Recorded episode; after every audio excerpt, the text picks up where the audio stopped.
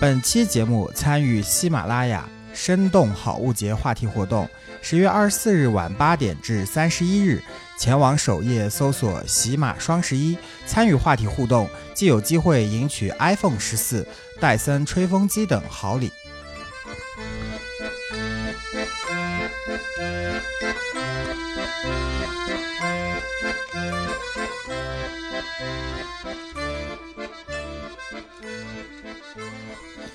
Hello，大家好，这里是隔壁电台，我是微微。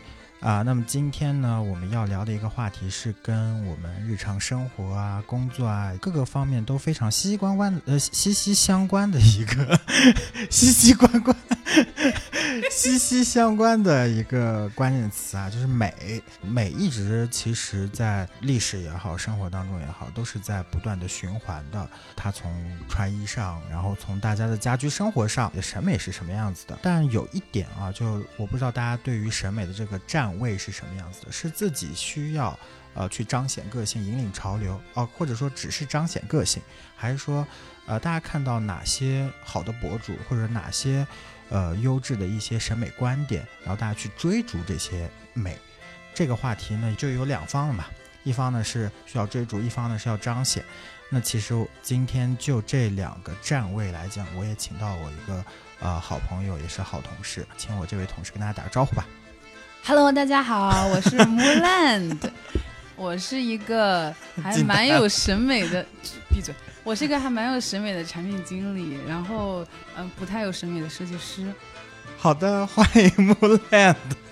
不是让我嗨一点吗？好好好，啊，接下来我就叫他木兰了。就这样吗？痛失网名。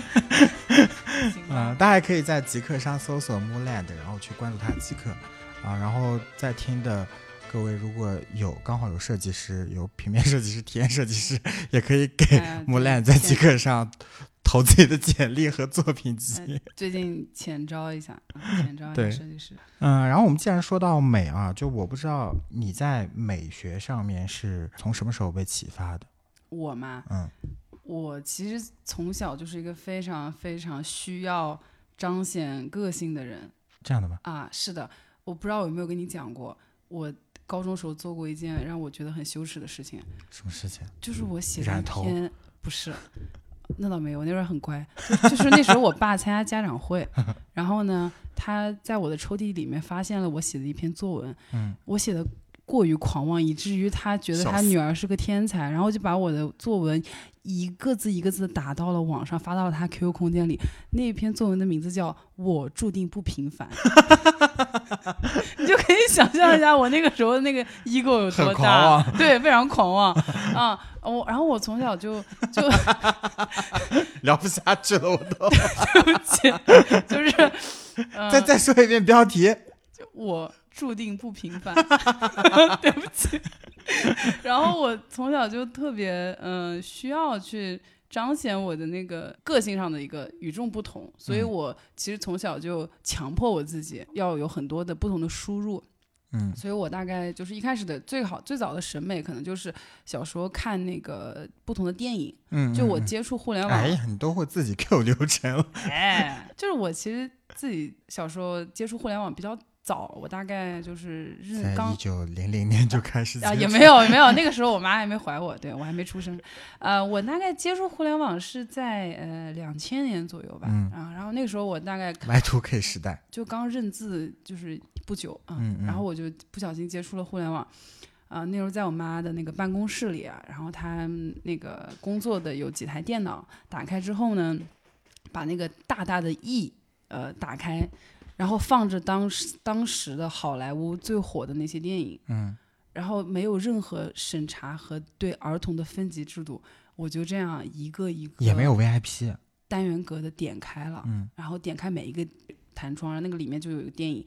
然后我记得对我影响很大的电影，就是当时看的一些好莱坞电影，包括一些欧洲的一些小电影，比如说什么小电影，哎大电影啦，不要在这里，嗯呃什么天使艾米丽啊，然后还有就是当时天使艾美丽也可以叫天使艾米丽，因为她叫 Emily。我知道，但这这大陆翻译是爱美丽，哦，就为了取谐爱美丽，爱美。丽，爱美丽，爱美丽，还有包括什么当时小孩子不应该看的什么西西里的美丽传说啊，然后 呃木乃伊啊，木乃我伊三啊我前段时间就通过那种就五分钟看一部大电影的那种嗯营销号，再反过来看西西里的美丽传说，嗯，也太美了吧？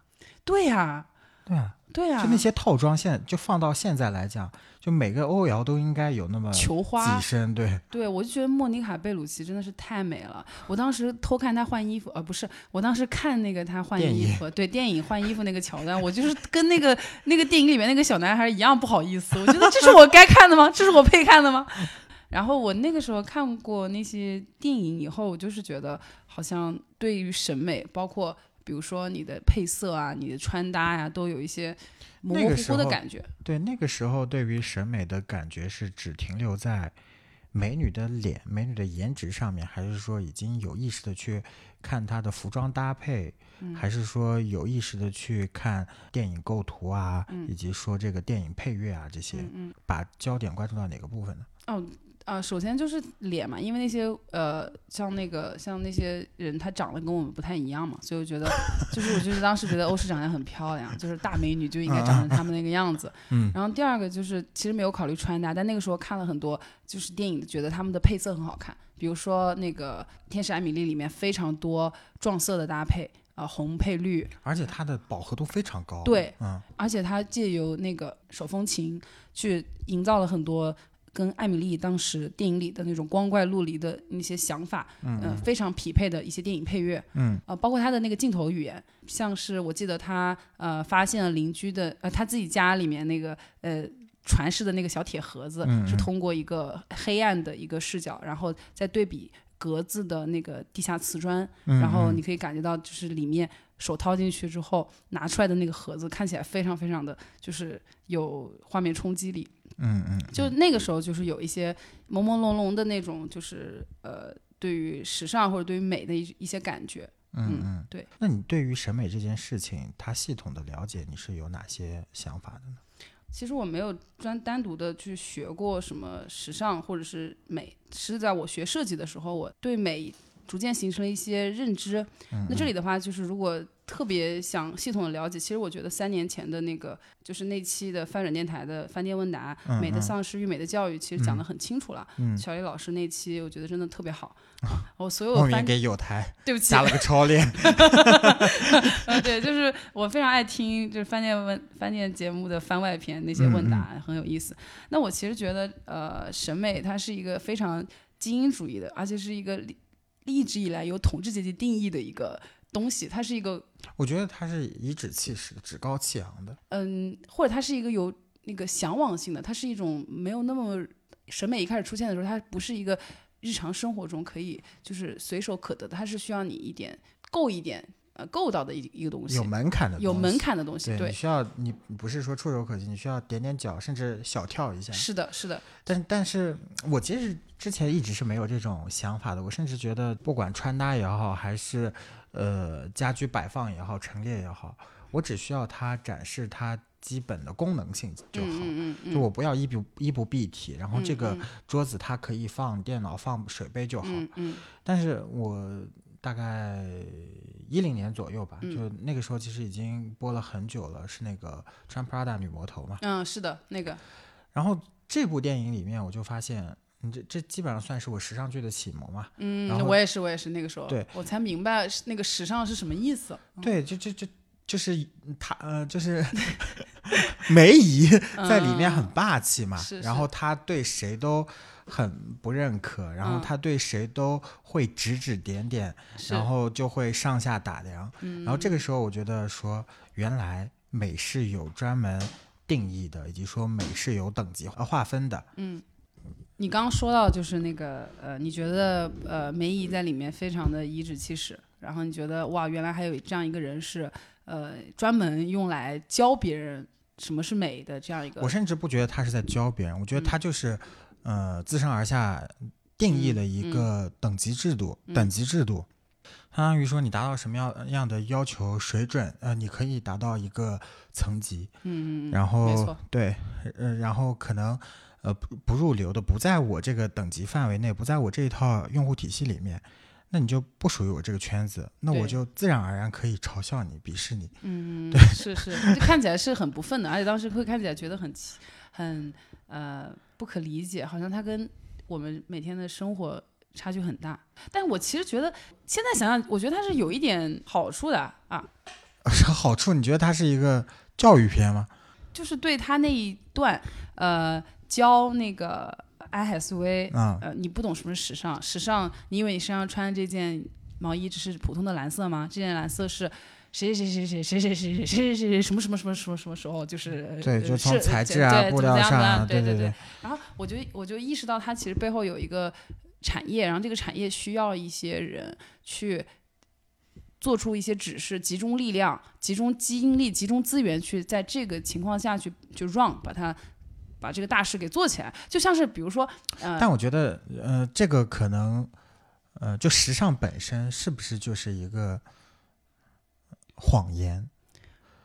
啊、我觉得是它可能本身就是，呃，就商业，就是嗯、呃资本主义，嗯，就为了赚钱的一个工具概念。我觉得你要分两两件事情来看。作为一个健全的人，就我们应不应该健全的人，对，呃，作为一个健全的人，就是你在考虑自我发展的时候，你是不是要考虑你要有审美这件事情？那如果你要有审美这件事情，你要对美有追求，那是不是你每天穿的衣服，或者是你的给别人展示的形象，需要有这方面的一定的考量？如果是是的话，来体现自己的态度。对，如果是或者是告诉别人你是谁，如果是是的话，那么我们需要时尚，就是我们需要有这个穿搭的这些概念，每个人应该有一些精神，但是时尚与时尚行业是两件事情。嗯，嗯时尚行业或这个产业，就像什么啊，好，呃你新零售一打开了，样，它是一个需要去呃 run，需要它是一个 business，它是有很多很多人参与的。有一很多很多人参与的时候，你就需要效率，你需要制度，嗯你需要趋势。比如说之前我做那个数据产品行业，那嗯每一年我们都能在一个行业趋势里面去看嗯最顶级的，比如说 Gartner 报道里面。比如说我们的产品，或者比如说啊蚂蚁的产品，到底在这个矩阵里排到多少，嗯或者是这个行业未来的趋势和关键词是什么？然后嗯不管是资本还是企业，或者是创新项目，都会往那些关键词上靠。那就我觉得时尚产业也是一样的呀。那就是有一群人就说，哦，接下来大家可以穿棋盘格，可以穿一下复古马甲。呃，就总结一下吧，我觉得可以是总结啊。嗯呃时尚和时尚行业或者时尚产业，它其实就代就相当于约等于我们俩今天的站位。嗯就是时尚，它可能本身就是在彰显个性，但时嗯尚行业、时尚产业，它反而就变成了一种引导大家对时尚、对美的一种追求和追逐嗯。嗯，没错没错。嗯任何事情你都可以这样看，比如说你喜欢运动，那你任何时候去西湖都能看见很多很多跑团在那里跑来跑去，但是跑来跑去你随时可以决定是不是要加入任何跑团，以及你是是不是要退出，以及你自己的配速是什么。嗯，就是嗯这件事情其实本来就是这样，总要有人去把这个一滩水搅起来，呃，嗯但总有人你作为个体可以做出自己的选择，什么时候 in，什么时候 out。那我觉得其实美是主观的，但是美是可以被讨论的，而且我们对美的争执是，其实你这个美的讨论是在于哪些方面？就比如说我们现在对于美的讨论，我们就是可以讨论的。哦，我觉得，呃，我 我们觉得什么什么是美，或者什么什么是不是是不够美的，嗯或者是是不是丑的。嗯呃，虽然我们每个人心中答案可能是不一样的，因为它是主观的，对，但是我们依然可以讨论它嗯嗯啊，嗯是完全可以拿拿出来去提的。嗯，那嗯我觉得，其实如果有一个人非要跟你死杠，哦，你的不是美，我的才是美，或者是我的是最美的，你的一般般美，嗯，老娘是最最棒的什么的。那其实他是一个统治话语权的争执，他希望能够在某些情况下统达到一个统治的地位对啊、然后比如说，这个，那这个可，嗯 这个我也要 反驳了。那其实，嗯、也不是反驳吧，我觉得就是发散。那其实所有在争论的过程当中，往深了挖，嗯就是在做，嗯、权力的争夺。嗯，所有吗？一加一等于二也是吗？不是啊，嗯嗯，你想想，嗯，很妙，有被打败到。Sorry，yeah，、真理性的讨论以以及主观的讨论，其实就是没有答案的讨论。嗯嗯是这样的，就是呃，时尚或者是美，甚至设计，它本身其实都有两层，一层是感受层，就是情绪层，还有一层是理性层。对，所以感受层我们都可以各自的去表达自己的想法，而且能够最好的是达到彼此的共情。哦，我能感觉到你说那个真的很美，或者是我真的 get 不到你那个什么大胸那那种审美。然后，那那如果是那如果是理性层面，就他的讨论一定会达到一个比较一致的和比较严肃的一个态度。比如说，有标准六一八到底是不是黄金分割比例？嗯，九头身，九头身啊，或者是某个颜色的绿是不是够绿，或者是够蓝？这些说对称啊，一定会达到一个比较，最后会归结于理性的数值、圆角、像素，还有某些具体的。点位的那个公式啊，就是这些是一定的，可以吧？我觉得这个在后面的一些呃讨论中，可能还有一些其他点抛出来。嗯嗯，然后我们刚才只是在穿衣或者在时尚这个呃相对来讲比较显性和窄的一个层面上，在讨论美以及说审美。是的。那它的一个背后来讲，那哪些商业品牌你觉得嗯它是有自己？呃，独特美的，它是在去呃从自己品牌角度上去定义美的，有这些你觉得好的品牌吗？我觉得非常有啊，虽然我展开讲讲惊呆了。虽然我嗯，虽然我现在不局限啊，不局限在穿衣上面，对，甚至说音乐厂牌这种也算是我我定义美的一些品类标准。OK OK，我虽然是一个就是。啊，我觉得我的品味并不是一个非常呃严格的人，但是我真的你这么一说，我想起来有很多我非常喜欢的品牌，然后我非常欣赏他们的呃很多理念，我只要使用他们的产品，我就非常开心。首先，我觉得就是我非常喜欢的一个品牌就是呃优衣库，嗯嗯，啊，我真的非常喜欢优衣库。为什么？你觉得纯色吗？不是，不是因为纯，也不是因为色啊，也不是因为纯色，呃，是因为我觉得优衣库非常很烂。我觉得优衣库非常呃实用，而且非常好打理。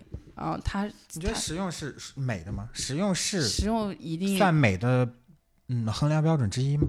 我觉得任何的一个设计理念发挥到极致都是美的。嗯实用主义的极致也是美的，嗯嗯啊，而且任何的工具和产品，我们在设计它的之初，一定希望它解决某种问题。嗯也就是说，我们任何的产品其实一开始都有有其实用价值。你可以想象，任何一个产品，你第一反应是它什么用都没有吗？你想象一下，给你两秒，一、二啊，你看没有？对，就是没有。所以我们任何的产品其实就普通的装饰品啊，装饰品它是为了让你愉悦啊。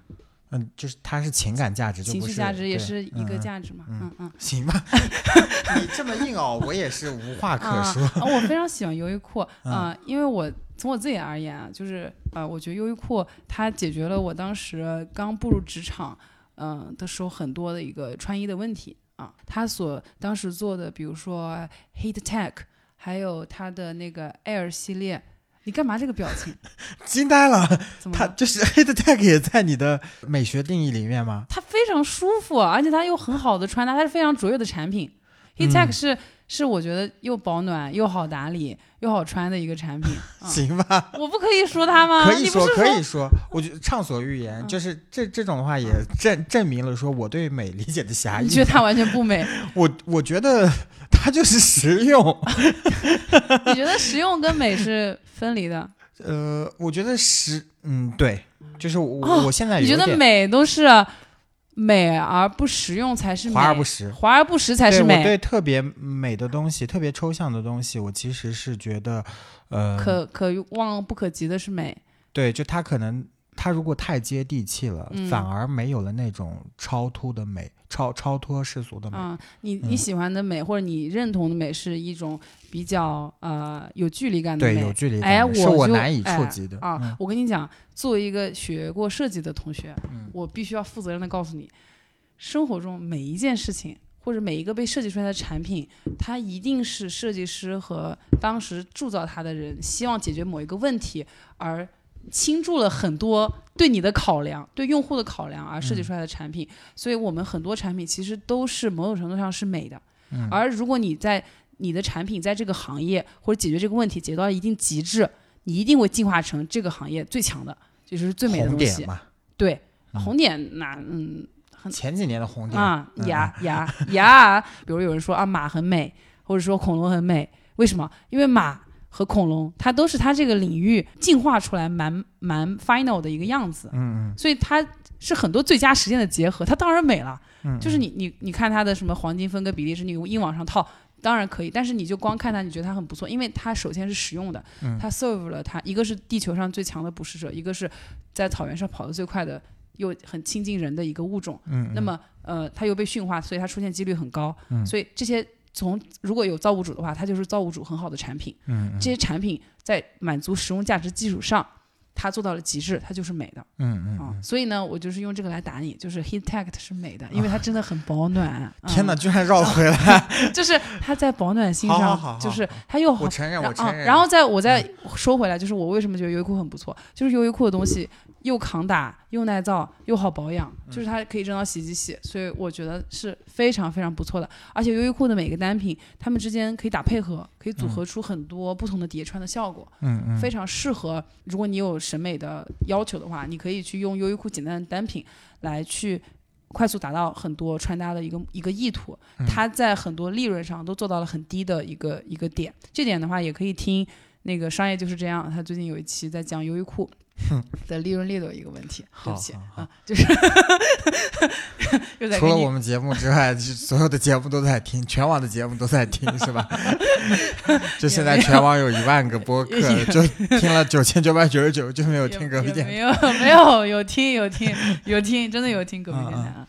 然后呃，还有一些我很喜欢的那个产品，你有穿快时尚吗？我穿啊我穿啊比比如说 Zara 这种，，of course，of course 那你怎么来去看待它？啊，我非常喜欢 Zara 这个牌子，我就很很想听一听，就大家对于这种嗯喜欢就是致敬其他品牌的品牌，嗯 对它的态度是什么样子？我上大学你看是回了个信息吗？不是我在我我我 记笔记不是我在搜 Zara 的母公司怎么念 Inditex 啊啊 Inditex，为什么我要搜它的母公司啊？嗯你知道我跟苏 K 老师认识的原因吗你们俩都在这家公司任职？No？no no no，嗯呃，我跟他结识或者我开始找他说话的原因，是因为我有一天看见他转到我们办公室以后，他的那个工位上放了一条围巾，嗯。我有一条一模一样的围巾，哦，然后我买那条围巾和他买那条围巾大概都是在二零一六年左右，就是很多年前，那个时候我在美国上学，他在中国。为什么我们能买到同一条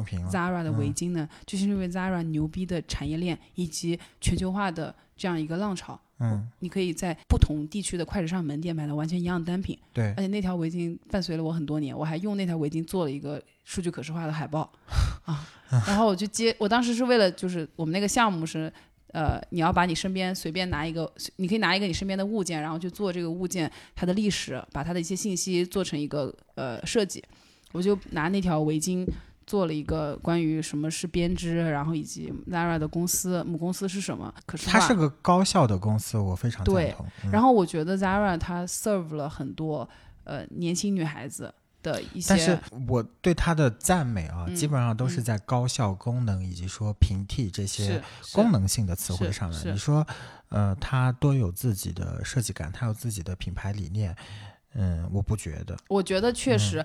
我觉得他做到了一个时尚普惠的一个概念，嗯就是他能够把很很多惊呆了，第一次听人狡辩的这么嗯，清新脱俗。我我喜欢我喜欢 Zara 是因为我觉得它是一个很好的快速生产的一个一个一个产品和一个 brand。当然，在疫情之后，我不知道现在 Zara 怎么样，因为因为其实我也很久没买 Zara 的衣服了。但是我就我自己个人而言，我现在衣橱里面有很多，大概有四五件，我买了大概三四年的 Zara 的衣服，我一嗯直在穿。就是而且有时候穿出去，别人还会夸说：“哦，你这个衣服很好看，是 vintage 吗？”我说：“No No No，是 Zara。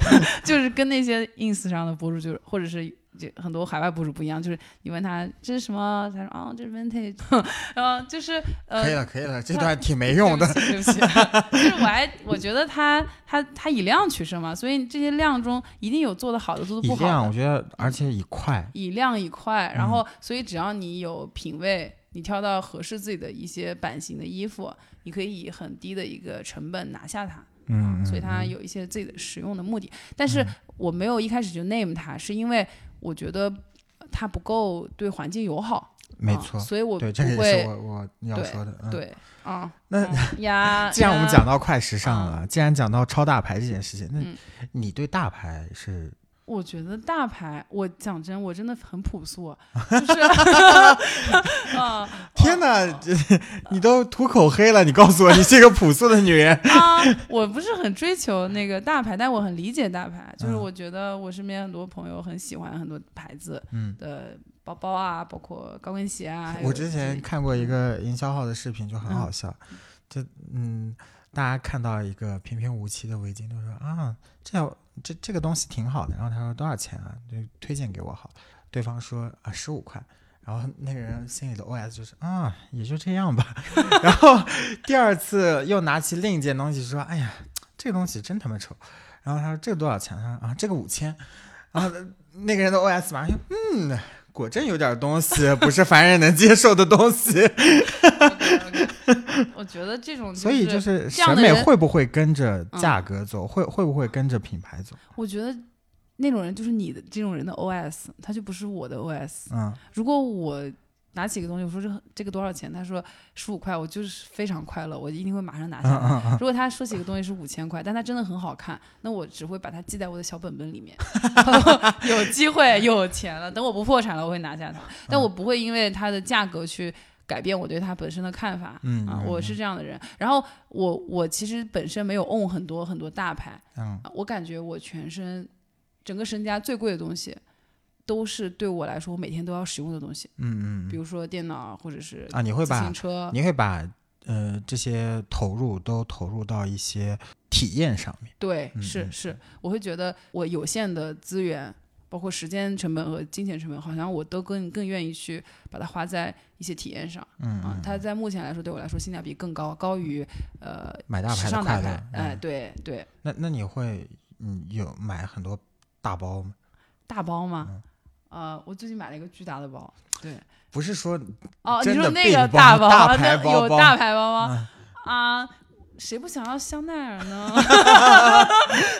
呃，我倒是想，但是我觉得好像它你优先级不是很高，就是你喜欢，即使是你嗯，也会喜欢大大牌包包嘛？well made it，嗯那你喜欢大牌包包是因为它是香奈儿，是还是因为它是比较好看的包包？就是嗯你是为设计买单，还是为品牌买单？我是为品牌买单啊，嗯嗯因为我确实很喜欢 Coco Chanel 的生平啊，而而且 Chanel 的包，啊，你是为品牌故事买单？一方面品牌故事，另外一方面理性层面，Chanel 很少打折，所以我买 它，它是保值它是保值的，嗯啊啊，它是它是有它自己投资产品啊，对是期货。对对对，但是我还没有那么有钱到可以投资，所以我嗯就呃对，但你要说爱不爱大牌包，会买的，有机会会买的，如果没有什么别的能买的东西，嗯，是。笑死！互联网产品，你觉得嗯科技之美在你在你这里有有什么样的体现和启发吗？呃，我觉得，我觉得有哎，比如说你像呃那个时候不是很流行什么呃，苹果又发布了新的界面设计趋势啊，是什么有嗯以前是拟物啊，常追逐，对，大家追非常追求小的东西。嗯嗯嗯嗯是，然后那个然后。呃总有这样的浪潮，就是一浪接着一浪。但我对它的看法，其实我觉得就是这这又是我们一开始说的那个，就我觉得美其实有很多种，然后每一种美其实做到极致，它都是美的，只是每个人要做出自己的选择。不同的产品之间的理念，其实我觉得是没有什么高下之分的。但很多人都说，呃，大家们很喜欢呃 Instagram 之之前的那种风格，啊、它的界面很像一个宝丽来相机，哎然后它的整个 UI 的设计就是非常的高保真。我其实现在都不太能理解它变成这种炫彩的感嗯觉。我是这么觉得的。嗯首先，当时的 Instagram 为了让很多用户开始啊、意识到哦，用这个玩意儿能拍照。能发好看的照片，就把有滤镜，对，包括 Instagram 的创始人本身就是设计师，嗯嗯，然后他们就是想要去把一些现实生活中的一些体验，创造类似的这样的体验在那个互联网产品里，所以去这样创建了这样的产品。所以当时的 ins 的 logo 其实想要去让用户在认知上去进行更好的迁移一个感知，把他们的 logo 做的很像一个真的相机。嗯，但是时间长了之后，而且那个时候蜂拥而出，雨后春笋，很多很多的滤镜产品，其实都把自己做的像真的那个相机一样。就是你要比真的，我比你更真；你要比阴影，我比你再加一圈。这样有什么意义吗？其实它在当时的很多安卓的屏幕上显示的其实并并不够好。嗯，而且当时的设计师其实做图的时候会很要求啊，抠像素啊，你这个是什么灰，那个什么灰。但其实当时的硬件水平还没有到那个程度，所以苹果就慢慢推出，比如说扁平风啊啊，因为扁平风它其实对于呃那个呃包括 material design 当时整个的设计就是。偏向明快，偏向呃，就是色彩的梯度更少，这样的设计其实更符合当时的屏幕呈现的一个质量。在那种质量下，现在我们很喜欢的很多像素化，其实也都是跟当时的那个 NFT 了。对对对对对，呃，硬件的一个能力有关的一个历史的产物，就是像时尚一样。八十年代很流行电影，说我们街上的女孩穿红裙子，你做第一个穿红裙子的人，你是最酷的。但全街的人都开始穿红裙子，你就是那个最俗的啊！所以呢，所以呢，就是全 就你的屏幕上所有的那个机子都开始，明明你的屏幕显示不了好的拟物，但是大家都在硬凹拟物的时候，嗯嗯，这个时候谁第一个做扁平，谁就是当时那个最潮的，因为你跟别人不一样。所以呢，呃，扁平风呃推出的时候，呃，慢慢慢慢形成新的风格。也更适配当时的那个屏幕的一个质量，但是后来苹果包括其他的厂商又把手机的屏幕，包括 Retina 屏，呃的那个质量又一次提高了，提高到其实跟人眼的分辨率就是很细很接近，越来越精细的程度下，那么微拟物或者是呃稍微有一点凹凸感，就是这种呃有一点点层次的感觉，但是在色彩上又克制的这种风格又一次回归。那我其实觉得这个时候，你作为一个消费者或者你作为一个用户，你喜欢什么样的风格，其实都可以，因为你在互联网中，其实这两种呃美都是被支持的，取决于你想要往哪个方向走。互联网设计上面其实也是一样的嘛，有一些设计 sense 的人在，然后他就做了一个比较当时看起来 make sense 的东西。是的。然后呢，有大批的追随者是来追赶这个浪潮，但大家都 follow 的时候，这事情就没那么酷了。但其实它是有一个阶段性的，对，是的。所以这个时候为什么就是后面大家不讲什么界面的设计风格了，不讲什么拟物，还有那个呃扁平什么的，大家开始讲什么设计体系啊？因为 那个时候我记得 Airbnb 的是最早推出设计体系的这个概念的一个一个产一个公司。但其实应该，我觉得最早苹果给的一些。呃，设计规范，我觉得它其实也是一种设计体系，对对对，更加具象化的设计体系，偏呃平规则向的东西，它是偏平面和表现层的设计体系，定义什么是美。然后，但是 Airbnb 我觉得它规范，它应该连美都，我不知道算不算美，是是美的，是美的，是美的。但是我想说的是什么？就是什么东西是不美的，其实很好界定，就是当你又想要 A 又想要 B，你的。执行没有做到极致和充分的时候，你就容易陷入一个很丑很尴尬的境地。比如说我们现在说的，你说王者荣耀这样的手机游戏美不美？你要是打游戏的人就觉得其实还行，还挺好，还挺漂亮的，巴拉巴拉就是各种特效很美嘛。但是你要是说呃那个你使用比如说 OneNote，或者是你使用很多呃笔记类的软件，或者是那种啊极简类的极简类的工具类的软件，你觉得它美不美也美。但你要想象，你要设计一个产品，又有噼里啪啦那些特效，又很极简，就是你根本不可能做到这两个东西并存。如果你想做到你既要又要的话，你做一个中间产品，这就是最丑的，因为你的目的是不明确的，你没有做到极致。对啊，那么为什么之前我刚刚硬要说设计体系，就是因为设计体系或者是设计规范这种东西，它要求一定程度的一致性，给了你一些约束，在这个情况下。我们可以在这个给定的范围内做到最好，满足功能性和一定的审美规范，它就是美的。那如果说超出它的规范呢，就被就被平台杀掉。也不是，超出它规范你要看用户接不接受。比如说，比如说你你创造了一个用户从来没想过的东西，那用户如果不买单你就死了。如果用户买单就觉得我操太牛逼了，你这个就创造了需求，你引领了这个市场。但现在大家都在互联网公司上班嘛，就是不管大促也好，还是日常的一些频道会场也好，对，比如说 banner 位这样的一些资源位有一些设计规范和要求，嗯，呃，甚至说为了高效的去制作，就发展了很多设计工具，啊，设计工作图工具吧，可能我输输入文案，它自然而然就会输出一张六比九的 banner 出来，没错，任何东西。呃，我们做的资源位也好，做的图也好，任何东西在做完之后都要经过设计的审核的。是的，对。如果你做的啊、超出它的规范范围之外，嗯嗯嗯啊嗯，那你这个东西就是是不被允许的。是的，是的，对，是的，这这我不能理解是为什么。呃，所以这个东西它其实呃工具性更大于它的审美性。嗯，对啊，对啊，你在我们现在在讨论一个设计的问题，你知道设计是什么？设计只有一部分是对美的追求，但是设计它本身是一项技术，它是它是通过我们已知人对什么东西会感到愉悦、感到美的这个前提下，用一些技术手段去达到我们的目的。所以我们在讨论一个设计问题，我们设计出来的东西最重要的其实并不是这个东西是美的，是这个东西可能是最高效的，对是解决问题的啊，是嗯解决问题的啊。嗯，当然他不能太丑，对，啊是是是，明白吧是我草率了，啊，是我肤浅了。啊就是很多人都认为，这包括也是我后来不选择当设计师的原因啊。就是很多人认为，啊，你是设计师，你做出来的东西必须得美，你怎么能不会画画？你怎么能不会调色？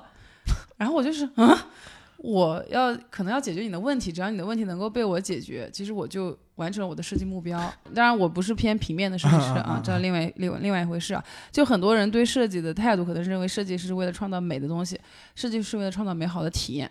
其实嗯这个是在我刚才聊那个时装、时尚那一块的时候，我就想提到的。那嗯有人去定义这个设计规范，有人去定义什么是美的。那嗯大家照着这个模板去做，大家照着这样的嗯呃审美等级去挂靠，嗯，它是不是一种偷懒呢？我觉得它是，呃它就是高效，我我承认是它是高效，的。但它是不是一种审美偷懒呢？我就需要它呃按部就班的做好。接接下来我要看 Face 流里面所有图片和色块都是按照我要求的左文右图的这种排版来进行，我觉得这个就是规矩之美。但这个是偷懒的，我觉得。也不是，其实很多东西都是你不能拒绝规模化和范式化，并不是规模化的东西就是丑的，而是不是说它丑，嗯我只是说它偷懒。对可以啊，当然可以偷懒。你以为设计师每天要很累吗？就各种各个地方都要给你精雕细琢，每个地方都要仔细考量。那那这个世界，不不不不啊不，我说的不是这个问题，我是觉得说这种偷懒会不会让大家的审美意识越来越缺乏？然后，其实我非常赞同这种偷懒的手段，嗯嗯但是我觉得你我我知道你的嗯想法，我觉得你太低估了人的感感官能力。就我们作为消费者，我们或者我们作为感知这个世界的人，每一个人，其实我们都会呃希望看到一些意料之外又情理之中的事情。嗯嗯所以，当你看到了你在 Face 六里一直刷同志类的内容，或者是同志类的设计，时间长你会觉得厌倦。那这个时候，任何一个跟原来的设计有区分度的东西都会脱颖而出，这是人的天性。嗯嗯所以我们不可能，永远不可能对某一类的美或者某一类的版式或者对某一类的设计永远买单，嗯嗯因为它只满足了当时当下的那个阶段性的需求。嗯，在之后嗯一定会有过于饱和的感知，然后在那之后会有新的设计来去取代原来的设计，或者是新的美取代原来的美。嗯嗯嗯，因为当美的这个定义下了之后，会迎来很多 follower，它形成了一个风潮之后，这股风潮就会卷入进入下一个风潮。其实我们回头来看啊，所谓的时尚，它这个词呢，其实来源于拉丁语的 fatico，我也不知道我说的对不对啊，嗯嗯啊，但它的字面意思其实是制作的意思，它是用于呈现各种各样的价值观，或者是呃包含了诸如一致性和社会联系、反叛和古怪、社会愿望和地位啊，可以了，可以可以等等这些就是概念。对不起，我想说我有准备啊，对，啊，就是 可以了，可以感受到了。啊啊啊包括那个时尚为什么是个圈？那时尚它对应的其实是，比如说时兴的风尚或者殷实的风气，它本身就是一个具有潮流性的一个词。如果用时尚的角度去看美的话，其实所有的时尚的，比如说衣服或者是配饰，它刚被发明出来的时候，一定是有比较实用的一一个意图。然后，但是在这个满足了实用的功能性之后，一定会出现使用它的用户，或者是使用它的这样的一类人，出现了一些资源分配的不均等，然后出现了阶级。在阶级出现之后，高等级的人会定义什么是美，比如说制度上的美就是什么礼乐啊，然后比如说嗯服饰上的美，什么是裙，什么是商，所以在历史情况下，就是相当长的一段时间之内啊，其实时尚或者是美一直是被统治阶级拿过来定义的，就告诉大家哦，我说的是美，是有官方的，你们这些对你们这些屁民或者是你们这些中下层的人要 follow，比如说明清时期其实对。呃，每一个士农工商，每个阶层应该穿什么样的衣服，用什么样的颜色，都有严格的限制。甚至包括现在，大家都会用金领、蓝领、粉领这样的穿着打扮的词来去定义某一类薪资群体吧。当然了，现在这个事情其实是属于。呃，一种刻板印象啊。当我们了解刻板印象的时候，就是外在是最容易被拿来去当刻板印象的一个穿搭。比如说金发女孩，其实很多长很长一段时间都会被认为是笨蛋美女。对，笨蛋美女。嗯，对。然后 达不到的高度。啊，怎样？比如说红发美女，那可能就是。大家印象中就是那种神秘的、被迫害的、悲惨的一些人，因为他会跟吉普赛对对有关系。比如说，我们说起白背心，其实白背心很长一段时间在美国的文化里都是那种家暴男啊，这样的啊，因为当时美国在中国不是这样，高中国我们会说他是那个冯远征，惊呆了，就是 冯冯冯老师不知道做错什么，可能演技太好也是个问题。当你太过突出，你就大家就会用这个外观和外貌来去评价你。对，定义你，它等于你的标签了嘛？对对对对，但这跟美其实没有关系啊，就就是你丑你也可以拿来定义，你美你也可以拿来定义，它只是外在的一个很显著特征而已。那我觉得在现代社会下，其实平民主义浪潮的席卷之下，呃，包括消费主义背后的各种经济的利益的驱动下，其实我们现在对于时尚或者是美的态度，更多是为了区分彼此。嗯，我跟你是不是？哎，我们审美一致，哎，我们能玩到一块儿，我们是相似的社群，有相似的气息。如果我们的穿搭或者是我们的谈吐的关键词不一样，那我们可能不是一个圈子的人。嗯，那在现在这个情况下，大家会用穿搭或者是用对美的定义来去区分彼此。嗯，呃，用美商来去区分彼此是否是同类啊？因为在这个在现在这个时代下，其实我们已经很难再看到。很明显的阶级划分了，啊，比如说谁穿什么就一定是美的，它是唯一的美。那这种唯一性已经被多元的美所取代了。大家现在的美的多元性其实是一种共识，大家会认为深肤色的人有深肤色人的美，嗯，白肤色白肤色的美，不同种族不同种族的美啊，等等啊。那大家现在更多会用这种美来去彰显自己的生活态度。嗯，最近几年我觉得比较美的一些。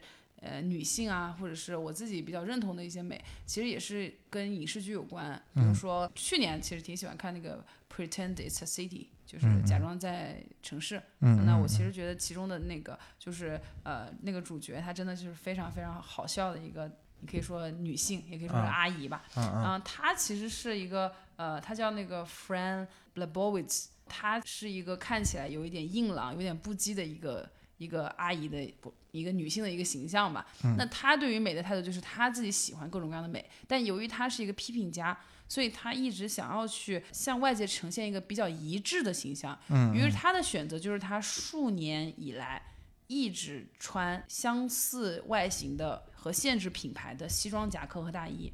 嗯，然后就她把她把这身打扮当成他的一个符号。是的，然后这个其实跟库克啊，嗯，乔布斯啊是。对，都是把服装当成功能性嘛。是的，我觉得这种对美的克制也是一种非常值得学习的一个态度。那像我觉得我学习身边很多人，包括我自己，就是大多数时候就想穿什么就穿什么。像这种几十年如一日坚持自己审美的啊，而且认为美不一定要穿在自己身上的这样一个精神，其实非常值得发扬和推荐的。啊，然后另外一个我比较喜欢的，其实也是来自于纪录片嘛，就是 Ruth Bader Ginsburg，很著名的那个 R R B G，美国曾经的最高法院的大法官。我非常欣赏她的点，就是我看她年轻时候照片，我觉得她其实是一个很好架风的，就是很睿智、很聪明的这样一个女性的形象。嗯，但是她呃在成为最高法院大法官之后呢，她也用了他领口的这个领饰来表达他自己的一个审美。嗯，然后比如说，当他通过小巧思，对小巧思，当他表达自己的一些态度，出席一些场合的时候，他就会用一些特定的领饰来去表达他的一个观点啊。比如说穿那个金色的那个领饰呢，可能就是我同意；然后穿珍珠的那个领饰，可能就是这是我最喜欢的场合，我很开心。那这不是就被别人都能吃透他的心思了？但是你知道你的工作还是要说的，你又不是完全就是只一只有在那里 对，只有在那里坐着就行。红绿灯。对啊，你还是要说话的。但就是，但他可能是觉得这样的穿搭无声的表达了他的一些态度。嗯比如他之前就是说，呃，出席了某个呃他不赞同的一个同事的那个就职典礼的时候，他就带了一个他平时。不太喜欢，很少戴的一个领饰，然后后面大家就解读说，他戴那个领饰的意思就是 I don't like him，我不喜欢他。嗯嗯，对。然后所以我觉得这个也是很有意思的一个事情。对，就骂人不说脏话。啊啊啊啊！呀呀呀！其实我们俩上周有去看一场杭州的 ballroom 嘛。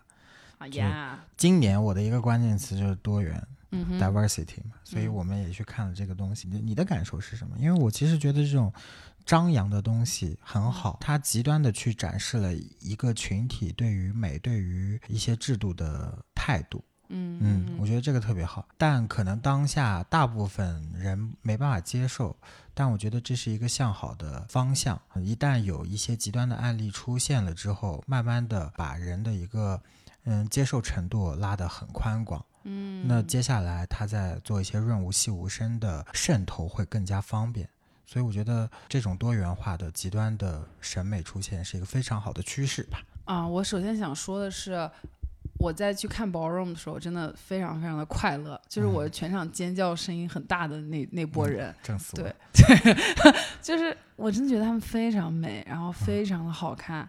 虽然，但是你还是感觉你你还是有审美羞耻，你还是不敢把手机相册拿给别人看。这是我这是我那天晚上的相册，你敢看吗？你敢看，我也不敢给你看。啊。我那天晚上其实大浓妆已经很尊重那个场合了，但是我是我没有给大家看，是因为我今天在上班，好吧，我不能在公共场合，就是前脚跟我的开发说，哦，这个东西应该怎么做，后脚被他看到我这个相册里面不堪入目啊，不堪入目，天哪，重拳出击，不是不堪入目，是很香，很很香艳，接受接接接受度可能普通人接受不了，呃，不是那个场合应该看的是东西啊，对。我是觉得，我是觉得，我是很好很好，圆的很好。我是真的很爱，而且我是看到那个场合，我就是马上升起了一种。老娘也要去学大绝，我老娘要去学就是 heel dance 的那种雄心壮志。对，voguing 谁还不会啊？结果就是我 眼睛会了，手还不会。对，我在那里比划的时候，就是有点像女兵 集结。对，然后然后就呃，我我非常喜欢，而且我一直都很爱这种呃很多元的文化。而且我们当时看到了很多舞者，他们的技巧真的很棒。你可以从他的舞姿上看到他平时的一个锻炼和对身体的控制。是绝对是美的。为什么说这样是美？不是因为他穿的少而显得低俗，而是线条，而是他有线条，他有训练那种姿势和那种协调的，它是有平衡的，是有美感的，对，非常好看的。即使你觉得现场可能比如说很吵啊，或者是很多 f words 什么的，就是因为那个 他的那个他的他的那个 spelling 就是这样子的，但是你还是觉得是他们很自信的去展现自己的。身体的美啊，包括我觉得他是在直面自己的欲望，而且将直面人性，将传统大家认为是女性才会有的一些姿势拿来作为具有攻击性的一种美的一种探索。嗯，这是我认为非常非常棒的一件事情。等一下，等一下，让我再捋捋什么？将他们将传统视角下认为是女性应该具备和穿搭的一些美的元素，嗯，以这些元素重新组合之后，成为一个有攻击性的美的武器，并且在这个领域进行很多的探索。其实我想这么说，就是他的他穿的衣服以及他跳的舞，或者是他说的一些话和他的妆容，你拆开放在任何一个传统语境下或视角下，你都会觉得这是稀松平常的。就是只是他可能会跟色情相关。当这些元素组合在，当这些字段全部叠加，当这些组合全部在这些 performer 身上迸发的时候，你感觉到了一种侵略性的和进攻性的一种张扬的美。嗯，我觉得他在嘲笑，嘲笑谁呢？嘲笑你？嘲嗯，嘲笑环境，嘲笑环境。对，嗯。我没有，其实我没有想到环境，我只是觉得很开心，我觉得非常的快乐。我觉得这里很好啊，而且不用想那么多。嗯，而且我甚至感觉到有一点恨。恨谁？我就是有点恨。自恨。不是，我就是有点恨。有一些情况下，我们对美的过度的苛刻和刻板的一些规训。嗯嗯。在传统视角下认为，女性怎么样是美的，社交媒体上怎么样是美的，美男是美的你啊说这个我真要气死了。前段时间就还是营销号发的一个短视频，有一个大码模特，大概二百多斤的样子吧，但她脸是美的。我也不是说二百多斤不，就反正就是 我整体上想表达的就是这个大码模特非常美，也非常自信。嗯但是呢，她在发布了自己一些模特作品，或者说一些就服装拍摄的作品之后呢，很多男性在她的短视频或者她的作品下面进行攻击，说你都胖成这样，你有什么逼脸出来啊之之类的，就太骂的非常的脏太生。气了，但是这个女生，我觉得她的回应非常教科书，也非常自信。我觉得是给所有普信男打了一记耳光。大概意思就是说，这些人其实都是在生活当中不够自信，嗯他反而觉得要拿他那一套，呃，凝视女性的审美来去衡量女性。嗯他要把所有他觉得不在他审美范围内的东西全部抹杀掉，以此来去呃规训女性怎么怎么样。这段话说的特别好，但这段话也不单单是说给女性，嗯，我觉得是说给所有不那么自信、不在传统审美定义里的人听的，就是嗯。大家、呃不要被世俗所定义，也不要被世俗的标准所绑架。嗯嗯我不知道我说没说清楚，但大家应该都懂了吧？懂的都懂，滴滴滴滴。嗯嗯，理解理解，嗯，完蛋了，我觉得说到这儿，你开始激动了，说到这儿，呃，激动倒是小事儿，但是我觉得离我的这个站位越来越远了。怎么追求潮流？已经开始反潮流了。那我觉得挺好的，你就可以不用再变了，你已经非常同意这个观点了啊，我都去看 Drag Race 了，我还 是吧？嗯，对，嗯、但我还是要挽尊一下啊，嗯，就是我为什么觉得追逐潮流这个事情好。哦，且我也愿意，甚至说我也建议一部分觉得审美这个东西不重要的人去追逐潮流。原因是在于，追逐潮流的功能性是足够强大的。就像我刚才说的，就是为什么现在互联网公司有很多的 banner 制图工具，设计同学只需要定一个规范，然后你就按这个规范套模板就好了。这个高效啊，多高效啊！你如果今天不知道自己穿什么搭配什么，小红书上什么视频就是点击率高，就是 OOTD，他就教你我今天穿搭怎么样，你把我七天的穿搭嗯全部下载下来，嗯截图下来，你就按我这七天穿搭穿就好了。嗯，不会有人说你丑，也不会有人说你特别好，但它是是及格线，所以这个东西非常高效。嗯，没错没错。没错没错，你已经没有什么话可讲了吗？不不不，我觉得你你你要是追求这个，你到这份儿上就可以了。嗯，但是你要是想觉得说这件事情是不是呃对你来说是 satisfying，你觉得这个就让你觉得开心标准了对，就是如果你就觉得好像首这个定义的嗯前提是说，美这个东西在这个人的定定义标准里面权重没有那么高，他觉得 OK 就行，所以高效即可。已经满足实用性的情况下就可以了。对嗯然后第二个就是合群，不管是买大牌也好，还是跟风去购买一些当下会用到的东西，甚至说像最近在玩羊了个羊一样，嗯嗯，为什么要追赶潮流呢？因为合群可以找到话题，甚至可以蹭热度。嗯，我我觉得是这样的，就是嗯、我一直非常非常合群，我感觉我在 我在每个群都很合。嗯、原因不是因为对，对原因不是因为追逐，对，原因不是因为追逐，是我足够多元，多元到我尝试和看过非常多不同品类，而且我能够欣赏这样的美，所以我其实不需要去这个时这个时嗯候、这个对立站位就出来了。啊，那你嗯仿佛是独立的存在，又不是那么独立，但你有足够大的热量去吸引别人跟你聊天，所以其实不是你合群，是群和你。也不是，是我我的通道太多了，所以你随便说什么我都能有回响嗯，嗯啊，所以就是我不需要跟你一样对，因为我因为我我不需要跟你完全一样，我也不需要显得合群，因为我确实能理解你，但是我又觉得我不能只过，那其实你还是没有达到合群，你只是说在什么场合说什么话而已。我是能理解大多数的群在说什么和干什么，嗯。所以我并不需要真的去跟风，嗯，因为我嗯。感觉我我知道它是什么，然后我也做过这些事情。嗯嗯。所以我只要做过了，我就已经有了这个路径依赖了，我就可以在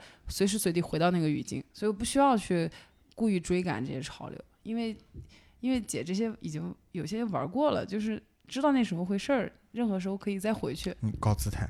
不是高姿态，是可以了。你现在就高姿态，听众朋友可以想象一下表情。他现在坐在我斜对面四十五度角的位置，这是高姿态。我没有高姿态，你这样把我拉在人民群众的对立面，我跟大家站在一起的。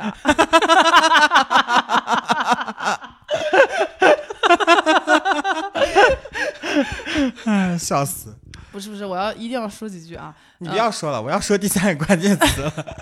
然后第三个关键词，有了合群之外，还会有人想要找优优越感，想要比较。他去追逐潮流的时候，是希望说融入某一个圈子，然后快速找到自己在这个圈子里属于什么样的段位。嗯，就比如说，嗯，这两年有一个影视剧《三十而已》，童瑶演的那个角色，当时想进。名媛圈，呃，那个贵妇太太圈，她当 Birkin，对，买了个 Birkin，把自己的小箱藏了起来。后来他被裁掉，然后他买了一个 Birkin，最后呢，嗯，销售告诉他说，你还不如再加个十万块钱，买一个限量款，买一个喜马拉雅，这样的话，你的地位可能更高，甚至可以到 C 位。这样对，那其实这个就是，嗯，在追逐潮流的过程当中，从合群到比较，然后可以在这个。群体里面掌握一定话语权，嗯，对我觉得这个也是追逐潮流的一个功能方向之一。所以美是有统治地位的嘛，就是一旦你搬印，嗯，一旦你搬印这个，哎，我在强 Q，对，嗯，一旦你搬印这套逻辑，那么你也被这套逻辑所奴役。对啊，但是取完全取决于你什么时候在这个漩涡里待久了，你就觉得我操，老子要用一股离心力让自己脱离出来，然后你就出去了。对，但很多人会有沉默成本。我在这个圈子里面，我在这里的江湖地位已经这样那样了，嗯，我还要自己再努力来个离心力，把自己甩出去。Wow, it's totally okay。每个人都有自己的命运，你不能大家都变，大家都变，那就没有人在漩涡中心了。就是要有一些人不爱变的，他在漩涡中心给其他人站住。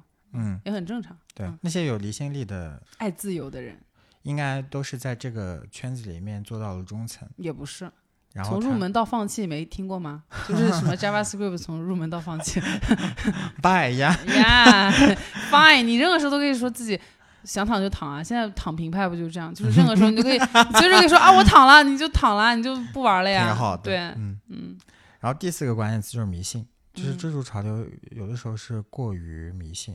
这个就是跟我们前面聊的 branding 的事情去扣题了。嗯，可能有些人就是过于迷信某种材料、某种呃那个品牌概念、情节、某种情节，对某种情节，甚至是某一个 icon。嗯嗯。然后对他，因为迷信这些，所以他想要去追逐。你你为什么要加个迷呢？就迷之自信吗？就是相信相信的力量啊！就是你要相信他，你就可以掰他。这只是个消费行为而已，也行吧。嗯，看看什么看什么人来，人来去做这些事情。那有的人是过度迷信，有的人就是相信。嗯，他是受到了感召的。嗯举起了双手，接受了天上的力量。理解理解。嗯，那综上所述，嗯，我觉得其实个性审美或者说张扬个性，它何尝不是一种变相的追逐？嗯，那其实，在之前有意见领袖或者说有自我意识崛起这部分人提提出我们要自我，我们要彰显个性，我们要多元化的时候，他们提出这些之前，然后是没有人想到这个，大家都是按部就班。进入到某一个嗯那个既定的体系里面去遵循对应的审美规则来进行的，但是当有这些 icon 有这些意见领袖说了这些话，所有的人都来追随这个意见领袖去彰显自己的个性，那其实我觉得这也是一种追逐，这是一种社会风向和社会运动，它它与美有关，但是它是借由美的话题发起的，嗯，在自由主义浪潮的引领之下。